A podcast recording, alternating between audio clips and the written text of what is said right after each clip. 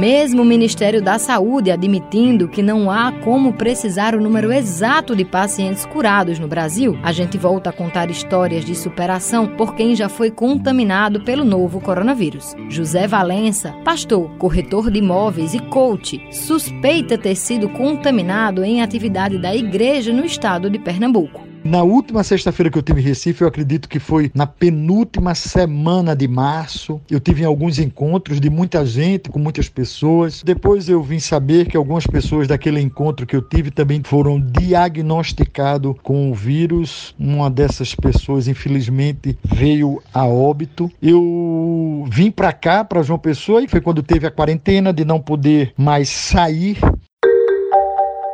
o pastor conta como foi a evolução dos sintomas.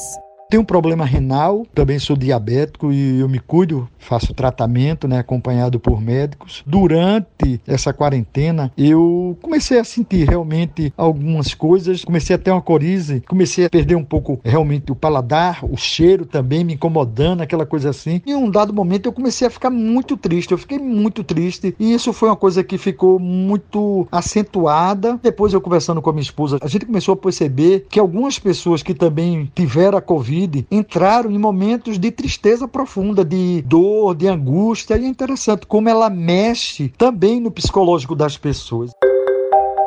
Ele relata também que o seu principal temor foi quando pensou na possibilidade de ser um vetor de transmissão para a sua família. E aí você começa a pensar assim: puxa, e minha esposa e meu filho eu tinha visto meu netinho, minha netinha, tido contato com minhas filhas, com toda a minha família. Meu coração realmente ficou assim, a sensação. E se eu tiver contaminado eles? Aqui em casa, minha nora e meu filho tiveram um pouco do mesmo sintoma que eu tive. E minha esposa foi que realmente não sentiu nada, não teve nada.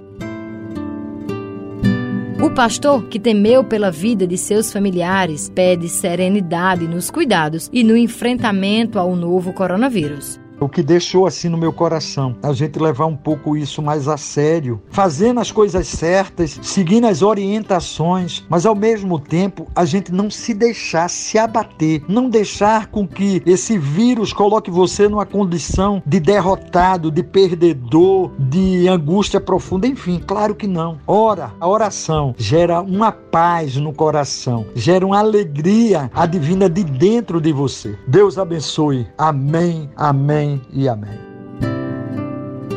Com os trabalhos técnicos de João Lira, gerente de jornalismo Marcos Tomás, Raio Miranda para a Rádio Tabajara, emissora da EPC, Empresa Paraibana de Comunicação.